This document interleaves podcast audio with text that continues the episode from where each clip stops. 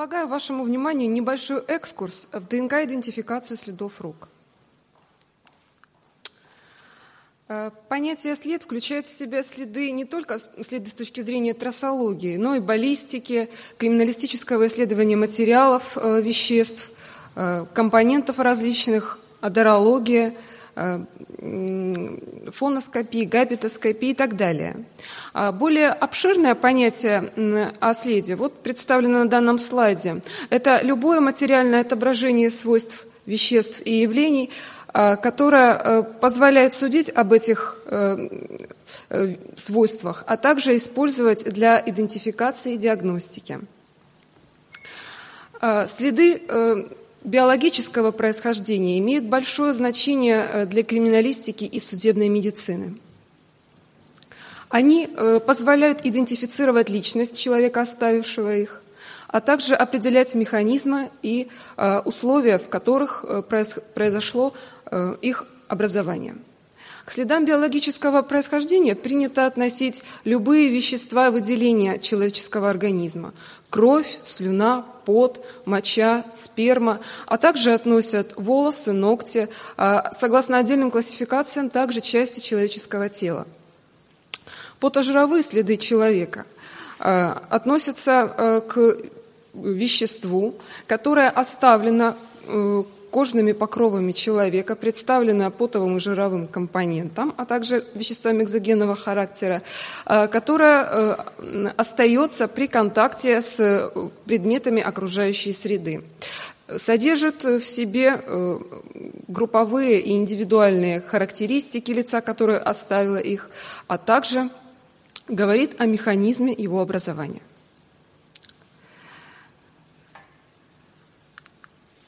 Что ж, потожировые следы человека э, имеют очень большое значение э, для криминалистики и э, достаточно часто встречается в экспертном исследовании, но, тем не менее, является сложным объектом. На месте происшествия такие следы изымаются в среднем с каждого четвертого места происшествия. И, к сожалению, в плане дактилоскопической экспертизы они не всегда идентификационно значимы. Такие следы могут накладываться друг на друга, быть смазанными, нечеткими, а вследствие многократного контакта э, следа воспринимающего и следообразующего объекта. Поэтому комплексный анализ таких следов, а именно исследование морфологии следа, то есть самого рисунка, отпечатка, и исследование вещества э, имеет большее идентификационно значимое э, и перспективное э, значение в плане э, установления личности лица, оставившего этот след. И ДНК-идентификация является наиболее э, точным методом исследования таких следов. Он более высокочувствителен. А, что ж, что же из себя представляет потожировое вещество? В самом названии а, это говорит о том, что это представлено потовым и жировым или липидным компонентом. Потовый э, компонент в основном представлен водой, и только 1-3% э, это органические и неорганические вещества. Липидный компонент представлен межклеточным э, липидным матриксом. Это продукт э, функционирования клеток эпидермиса, а также секретом сальных желез. Также следует э, сюда отнести вещества экзокенного происхождения, те, которые адсорбируются на кожных покровах и остаются в потожировом веществе э, человека, либо которые выводятся вместе с секретом сальных и потовых желез, например, лекарственные препараты. Сюда же следует отнести э, также микробную флору, э, стафилококки, микрококи, аэробные и анаэробные микроорганизмы. Э, кожа ладоней и подошв отличается от кожи остальных участков тела. Вы видите здесь достаточно толстый слой эпидермиса. Для, него, для этих областей характерна именно большая толщина – эпидермиса, э, наибольшее скопление экриновых потовых желез, э, отсутствие сальных желез и волос. Здесь представлена э, экриновая потовая железа. Ее проток открывается на уровне росткового, ядросодержащего слоя эпидермиса. И пот далее проходит через все слои эпидермиса выходит наружу, на поверхность, вынося с собой окружающий материал, в том числе участки, небольшие фрагменты ДНК. Поверхностный слой, он не содержит ядер, и он тем самым не идентификационно значим в плане ДНК-идентификации, поскольку здесь отсутствуют ядра. Клетки постепенно, по, по мере дифференцировки, продвигаются к периферии от э, ядросодержащего слоя и э, теряют свою идентификационную значимость. Э, собственные исследования показали, что в потожировом веществе на кожных покровах человека в среднем присутствует около 2 нанограммов ДНК на 1 квадратный сантиметр. Это примерно 300-350 клеток. На количество генетического материала зависит, конечно же, обработка кожных покровов, а, также обработка различными косметическими средствами. Эм, в отдельной литературе описываются влияние э, возраста, пола и э, интенсивности потовыделения. Следует сказать о психоэмоциональном э, выделении пота, э, и именно ладони э, человека, содержащие максимальное количество экриновых желез, реагирующих на стресс и психоэмоциональную нагрузку, подвержены максимальному э, выделению пота в таких условиях. Это очень важно в процессе образования следа э, при, допустим, совершении преступления. Обнаружение потожировых следов. Ну, прежде всего следует сказать, что э, потожировые следы являются поверхностными наложениями и в их образовании большую роль играет адгезия – Адгезия зависит от температуры следообразующей поверхности и следовоспринимающей. Эта разница должна быть э, не более 20-25 градусов. А, приведу пример э, из наших экспериментальных исследований, э, который показывает, что если потожировое вещество подушечек и ладоней рук а, оставлены на кожных покровах трупов, извлеченных из холодильного оборудования, то результативность генетического анализа таких следов э, очень неэффективен. То есть около 15% случаев э, удается получить полный генетический профиль э, следа человека, который оставил след на кожных покровах трупа. В то время как, когда эти следы оставлены на кожных покровах живых лиц, этот процент значительно выше. В 50% случаев удается получить полный генетический профиль лица, оставившего следы. А в отдельной литературе также описывается э, э, слабый результат процесса обнаружения следов, например, использование э, паров йода на кожаных покровах трупа, на которых изначально были оставлены потожировые следы. Так вот, эти следы были не обнаружены данным методом, поскольку э, градиент температур был слишком высок, и разница была э, большой между температурой тела человека, оставившего свои следы, и холодными кожными покровами трупа. А, среди э, существующих методов обнаружения потожировых следов, э, таких как физические, физико-химические, химические, биологические методы, а, предлагаю рассмотреть сегодня те методы, которые не препятствуют проведению дальнейшего молекулярно-генетического анализа. Ну, э, во-первых, Потожировой след можно обнаружить и без применения специальных средств. Например, на гладких поверхностях, такие как а, стекло, зеркало, след может быть обнаружен в косопреломляющем свете. А, также могут быть использованы лазеры, аргоновый лазер, э, либо ультрафиолетовый свет специальный. Но э, в плане ДНК-анализа последующего лучше не использовать ультрафиолетовое излучение, э, чтобы предотвратить деградацию ДНК в следах. Э, след может быть обработан э, дактилоскопическим порошком и далее освещен э, лазером, чтобы мы могли повысить контрастность и свечение следов. Либо просто использовать дактилоскопический порошок. Сам механизм действия основан на том, что жировой компонент способен на себе адсорбировать вещества дактилоскопического порошка. Тем самым улучшать изображение самого следа. Существует огромное множество дактилоскопических порошков, а, и их использование и выбор того или иного дактилоскопического порошка зависит от поверхности, на которой оставлен след. Допустим, если поверхность белого цвета, то необходимо использовать какой-либо темный порошок. Если поверхность э, ребристая, то крупнодисперсные порошки. И наоборот, если гладкая, то мелкодисперсные, то есть содержащие мелкие частицы э, порошка. Э, также от э, давности следа. Если след старый, то лучше использовать мелкодисперсные порошки, чтобы увеличить контрастность, четкость папиллярных узоров и линий.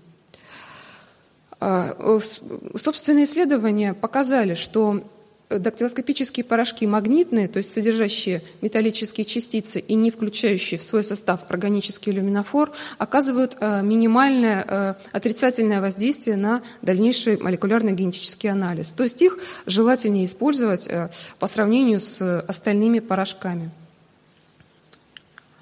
А химические методы – это применение цианокриловых Э, эфиров нингидрина. А, нингидрин и его аналоги. Происходит взаимодействие с аминогруппами а, аминокислот, пептидов, белков, и происходит вот такое вот а, окрашивание розово-фиолетового цвета. Собственно, исследования показали, что водный раствор такого вещества э, в определенной концентрации не затрудняет проведение дальнейшем ДНК-идентификации. Однако повышение концентрации приводит к ее Э, затруднению. А Цианокриловые эфиры, иначе говоря, э, вам всем известный суперклей, э, также взаимодействуют, образуют полимер белого цвета.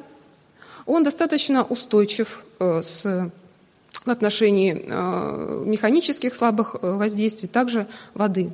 То есть на данный след мы можем нанести дактилоскопический порошок, поместить клейкую ленту, получить отпечаток этого следа на клейкую ленту, и след останется э, на своем месте. То есть вот, э, э, вот этот полимер, он остается достаточно устойчив. Можно еще несколько раз наносить дактилоскопический порошок и получать копии этого отображения на клейкую ленту. Очень удобно. А сам полимер также не оказывает отрицательного воздействия на ДНК-анализ, однако вещество, которое Э, является его растворителем, а, э, вот, ДМСО, оно э, является достаточно губительным для проведения молекулярно-генетического анализа, то есть он ее затрудняет, хотя в малых концентрациях, наоборот, полезен. Но в тех концентрациях, которые способны растворить этот полимер, затрудняет и предотвращает эту реакцию. К физико-химическому методу здесь мы относим использование паров йода – используются вот такие вот э, трубочки, с помощью которых производится окуривание э, парами йода э, следов. Э, часто используются на поверхности кожи трупов, выявляются следы давностью не более двух часов. Ну, то есть тоже вот достаточно имеющие ограничения э, средства.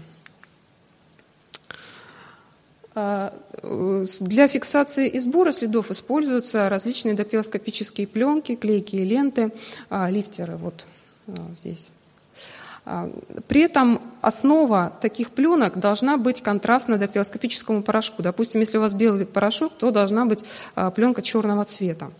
А, сбор материала может производиться непосредственно с объекта, на котором обнаружен след, либо с таких носителей, как эти пленки, на которые были перенесены следы. А, хочу сразу сказать, что действительно а, вместе с порошком на такие клейкие ленты переносится генетический материал, поэтому они тоже могут быть вполне приемлемы для анализа. Сбор материала проводится на э, различных хлопчатобумажные носители, это могут быть марлевые салфетки, а, криминалистические щеточки, очень эффективны, а, ватные тампоны. Они часто содержат а, вещества, которые впитывают влагу для того, чтобы э, предотвратить возможный гидролиз, разрушение ДНК, чтобы поскорее осушить смыв, собранный в такую пробирку. А, ну, давайте тогда сформируем правила транспортировки и хранения а, следов рук. Во-первых, необходимо при сборе материала а, предотвратить контаминацию, то есть загрязнение чужеродной ДНК, отбираемый материал. Следует использовать стерильные одноразовые перчатки, маски, шапочки, желательно халат. И используемые материалы должны быть свободны от посторонней чужеродной ДНК обязательно. А, использовать э, желательно ДНК-стабилизирующие растворы. В собственной экспертной практике зачастую я сталкиваюсь э, со смывами, которые выполнены на месте происшествия при помощи воды на марлевой салфетке, проще всего. А, такие э, объекты, как следы, они содержат изначально очень мало ДНК, она разрушена. И в таких смывах, выполненных водой, ДНК ничем не защищена а наоборот, если она плохо высушена и длительно хранится а, в ходе следствия а, до предоставления в лабораторию, а, ДНК разрушается, она деградирует. И очень редко удается получить генетический профиль следов, которые были выполнены, смыв следов, который был выполнен вот при помощи воды на салфетке. Поэтому желательно действительно использовать защищающие ДНК среды, которые хотя бы ну, ненадолго, но смогут дольше все-таки сохранять э, генетический материал в таких объектах. А, поэтому нам также необходимо обеспечить сухость, как я уже сказала, например, использовать силикогель, вещества-сушители, а, поскольку э, там, где есть влага, там есть рост микроорганизмов, соответственно, разрушение генетического материала и гидролиз э, связи ДНК. Также необходимо предотвратить действие высоких температур ультрафиолетового света, и сократить время передачи в лабораторию материала.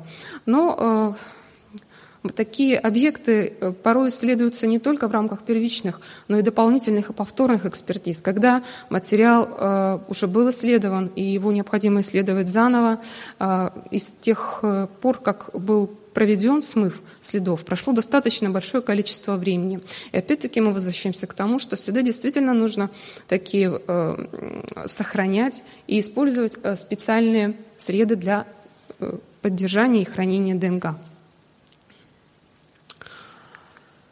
А, что ж, здесь э, представлены результаты нашего исследования. Верхние два графика показывают результат ПЦР тех смывов, которые выполнялись при помощи ДНК-стабилизирующих растворов. Два нижних – это э, смывы, выполненные при помощи воды. Эти смывы хранились в течение 7 суток, 30 э, э, суток. И обратите внимание на неровность графиков. Здесь видны неспецифичные продукты, иногда графики даже не поднимались э, выше э, линии. Это говорит о крайне низком содержании генетического материала в этих образцах, о том, что материал разрушен и ДНК в принципе отсутствует. При этом, исследуя количество ДНК, нам удалось определить, что в три раза, что спустя 7 суток, что спустя 30 суток, ДНК было меньше по сравнению с теми смывами, которые были выполнены при помощи ДНК-стабилизирующих растворов и хранились в сухом виде. А, вот поэтому э, этот график показывает действительно целесообразность использования стабилизаторов. А, к пробоподготовке а, следует использовать следующие критерии. Ну, во-первых, если мы используем комплексный подход к анализу следов, то есть мы исследуем и рисунок, проводим дактилоскопическую экспертизу, и а, исследуем вещество следа на предмет обнаружения а, ДНК, лица, оставившего их, то следует все-таки использовать те средства обнаружения, которые не препятствуют а, проведению дальнейшего молекулярно-генетического анализа. Ну, то есть а, те э, порошки, допустим, которые а, действительно с, не оказывают ингибирующее влияние на ПЦР, то есть не затрудняют реакцию. Также для уменьшения потерь э, ДНК необходимо сократить количество этапов пробоподготовки, желательно до одного. Существует большое количество а, методов экстракции ДНК. Это и старенький фенол-органический метод, но у него есть э, ряд недостатков. Он достаточно токсичен, и когда у нас много материала, нам не так страшно потерять какую-то э, часть ДНК. А вот когда мы имеем дело с такими объектами, как потожировые следы, где очень мало ДНК изначально, то для нас это может быть э, существенной потерей. Поэтому он многоэтапен, и поэтому для таких объектов нежелательно. А, использование ионного обмена смолы Челик-100, допустим, а, он не лишен тоже недостатков, не позволяет достаточно хорошо очистить материал, а использование коммерческих наборов на основе магнитных частиц а, тоже не позволяет э, достаточно хорошо экстрагировать ДНК и э, защитить от потерь в процессе экстракции. А, время и температура должны быть обратно пропорциональны, пропорциональны друг другу. То есть, если вы планируете инкубировать материал достаточно долго, то температуру надо сократить, а, уменьшить э, количество градусов а, и наоборот. Соответственно, если время для инкубации вы отводите небольшое, то можно поднять температуру до приемлемой. Повышение концентрации ДНК в препарате возможно с уменьшением объема получаемого препарата. А, что ж, данный слайд показывает результат а, сравнения одной и той же концентрации ДНК, которая подверглась различным э, способам э, пробоподготовки и получения препарата. Вот Обратите внимание, э, первые два образца – это препараты, которые получены с помощью стандартных протоколов экстракции коммерческих зарубежных наборов на основе магнитных частиц. Э, достаточно уважаемые фирмы, э, в принципе, э, хорошие, но когда речь касается очень низкой концентрации ДНК, они могут не сработать, к сожалению. Здесь два модифицированных метода. Вот хочу сказать, что белое свечение говорит о количестве ДНК. Чем оно ярче и чем оно больше, тем больше ДНК содержится в объекте. Вот это препараты, которые получены с помощью модифицированного метода, это контрольный препарат ДНК, изначально тот, который вот исследовался, не подвергался никакой инкубации. А здесь представлен контрольный препарат, который подвергся высокой э, температурной инкубации, точно так же, как и эти два препарата. Но, как вы видите, свечение здесь сильное, и это говорит о сохранении ДНК, несмотря на высокую температуру, которой подвергся препарат, в отличие от того, который не подвергался э, высокой температурной инкубации.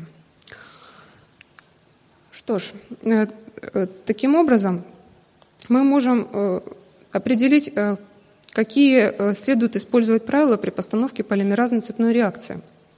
Необходимо добавлять, ну это скорее для специалистов информация, которая э, может помочь э, получить более полный профиль генетического э, материала, исследуемого в э, веществах э, и следах с низким количеством ДНК. Необходимо добавлять в смесь вещества улучшающие и которые нивелируют действие ингибиторов, содержащие металлы, в случае, если они там находятся.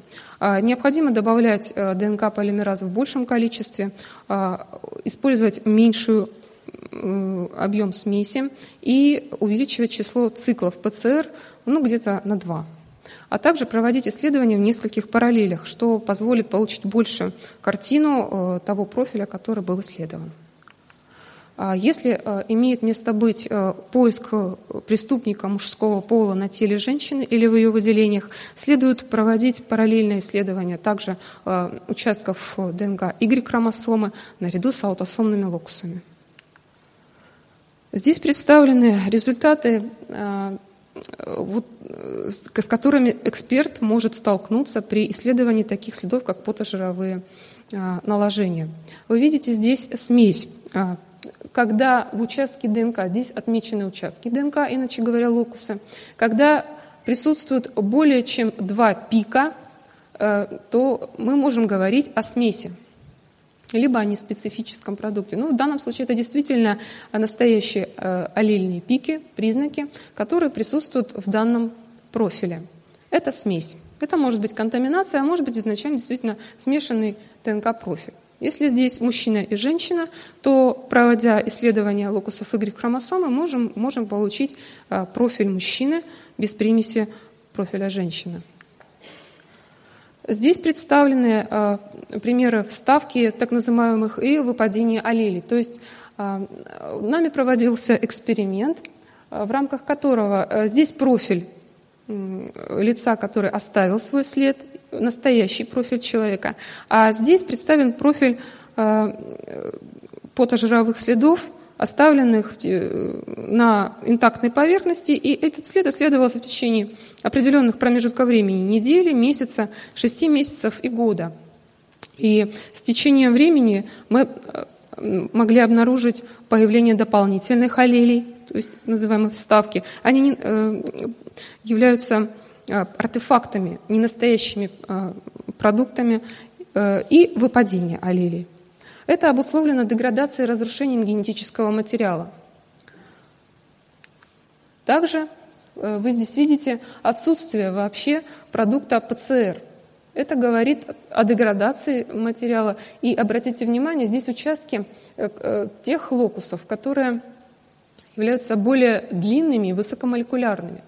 И именно здесь отсутствует продукт ПЦР, в отличие от тех участков, которые находятся слева. Они более короткие, и поэтому результат здесь присутствует. То есть э, это подтверждает наше предположение и мнение о том, что действительно э, ДНК деградирует, а она э, разрушается, и длинные цепи становятся более короткими, разрушаются, и поэтому мы видим результат только на профиле слева.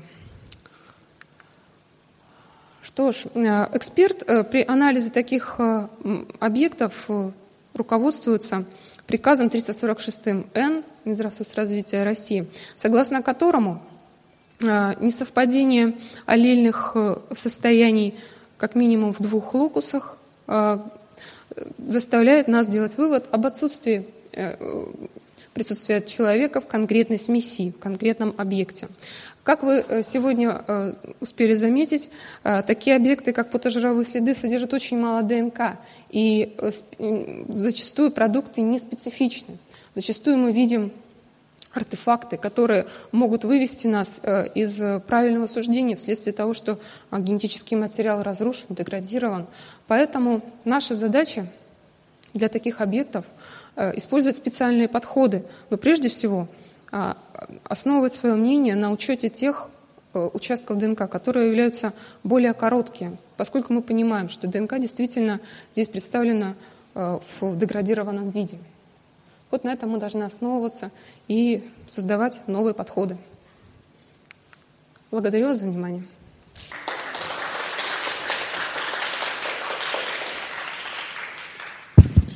Вопросы? Вижу.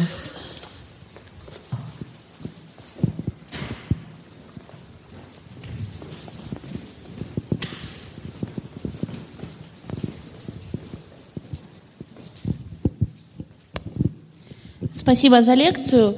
Скажите, пожалуйста, как до, максимально долго может храниться отпечаток пальца на месте преступления, чтобы из него можно было извлечь ДНК?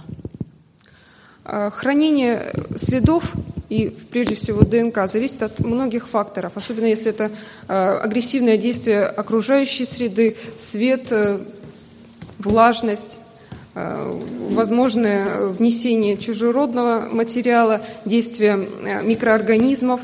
Поэтому э, в идеальных условиях, тех, которые мы формируем в рамках наших лабораторных стен, когда след находится в, в ламинарном шкафу и защищен от действия ультрафиолета, изменений колебаний температуры.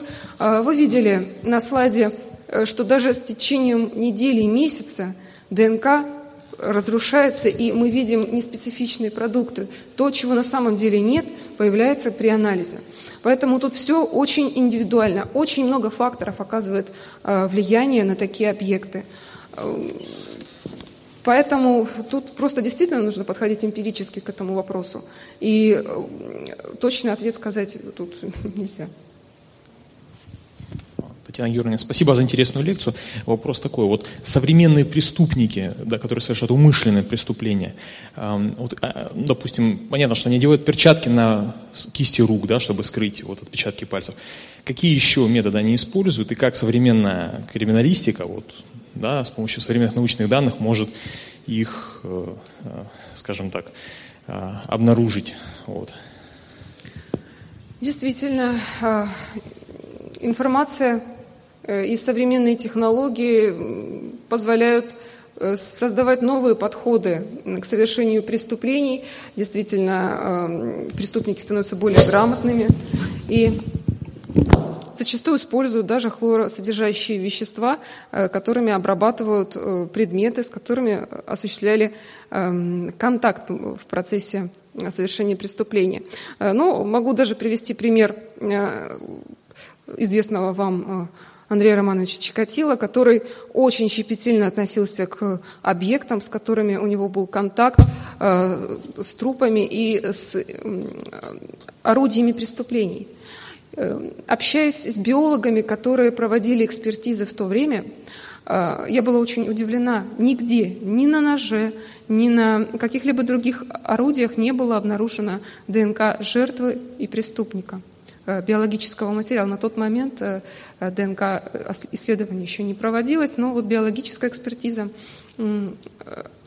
не давала положительного результата. И только на ободке очков была обнаружена кровь жертвы. Вот. Так что информационные технологии, они повышают грамотность не только ученых и граждан добропорядочных, но и всех остальных личностей. Спасибо за интересный доклад. Такой вопрос. А, дальнейшая судьба, то есть если э, криминалисты работают со смывами, да, то есть нечто подобное же естественного плана. То есть если человек живет в неком там помещении долгое время, то эти следы, они не сохраняются в виде следов, но так или иначе человек наполняет своим биологическим материалом э, среду, в которой регулярно бывает. А, это как-то используется, это можно, э, ну то есть э, ДНК там обновляется, но его там немного. А банально там пыль, пыль с пола, со, скобы со стен, случайно попавшие какие-то следы капли, а, это работает. Вот не потожировой след от ладони, а просто следствие пребывания человека здесь и загрязнения его ДНК этой территории. Это как-то используется в криминалистике? Конечно, используется, если нам необходимо определить присутствие человека в конкретном помещении, в конкретном месте. Если человек длительное время находился и жил в определенном помещении, то даже используется пыль, хотя мы, говорим о все-таки безъядерном ороговевшем эпителии, тем не менее, все равно пыль может быть информативна для проведения ДНК-анализа. Любые области частого контакта, дверные ручки, а, замки, ключи – Э, кнопки, переключатели. Э, это все может быть подвержено криминалистическому исследованию и информативно для ДНК-идентификации. А если пространством пользуется не один человек, а несколько, то э, все сразу пас, то есть там начинается смешение ДНК и невозможно что-то выделить, или есть какие-то варианты? А в случае, если мы получаем смешанный генетический профиль, то есть э, свидетельствует э, косвенно о том, что действительно могло присутствовать нескольких лиц, которые э, касались того или иного предмета, либо находились длительно в этом помещении, и методами расчета мы можем посчитать да, вероятность присутствия того или иного человека в данной смеси. Речь идет о ситуации, когда там жило 2, 3, 5, 10, 150 человек – в зависимости от того, что нас интересует. Если нам, нам э, необходимо установить присутствие определенного человека или лиц а, в данной смеси, что ж, мы проводим это исследование, и чем больше мы видим а, э, смесь в данном профиле, а, тем ниже вероятность присутствия человека. Но тем не менее мы ее можем определить, может быть, исследовать несколько объектов, что более разумно в данном плане, и установить присутствие человека, да, основываясь на данных методах исследований.